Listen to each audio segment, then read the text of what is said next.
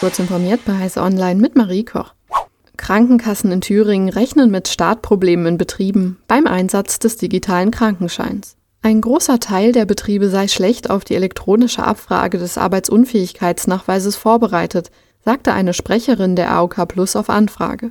Die seit Anfang 2022 laufende Testphase sei von vielen leider nicht ausreichend genutzt worden. Ab dem 1. Januar 2023 müssen gesetzlich Versicherte im Krankheitsfall im Betrieb keinen Krankenschein aus Papier mehr vorlegen. Nach einem turbulenten Wochenende war es auf Twitter am Sonntagabend vorübergehend verboten, zu Accounts auf bestimmten sozialen Netzwerken zu verlinken, darunter Facebook, Instagram und Mastodon. Nach heftiger Kritik auf und außerhalb der Plattform wurde die Regeländerung inzwischen offenbar wieder zurückgenommen. Die Ankündigung und die Seite im Regelwerk sind verschwunden. Links zu Accounts bei dem Twitter-Konkurrenten Mastodon können derweil weiterhin nicht getwittert werden.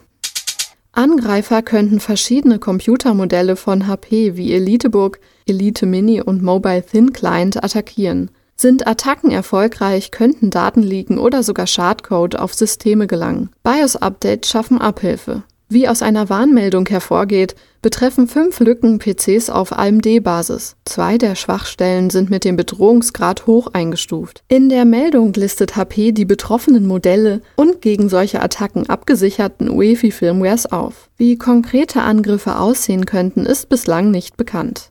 Die Deutsche Bundesbank hat in diesem Jahr allein in Baden-Württemberg mehr als 6,6 Millionen D-Mark in Euro umgetauscht. Die Menschen bekamen dafür über 3,3 Millionen Euro. Deutschlandweit wurden über 49 Millionen D-Mark in Euro umgetauscht. Erstmals seit 2018 stieg das Volumen in Deutschland damit wieder. Diese und weitere aktuelle Nachrichten finden Sie ausführlich auf heise.de.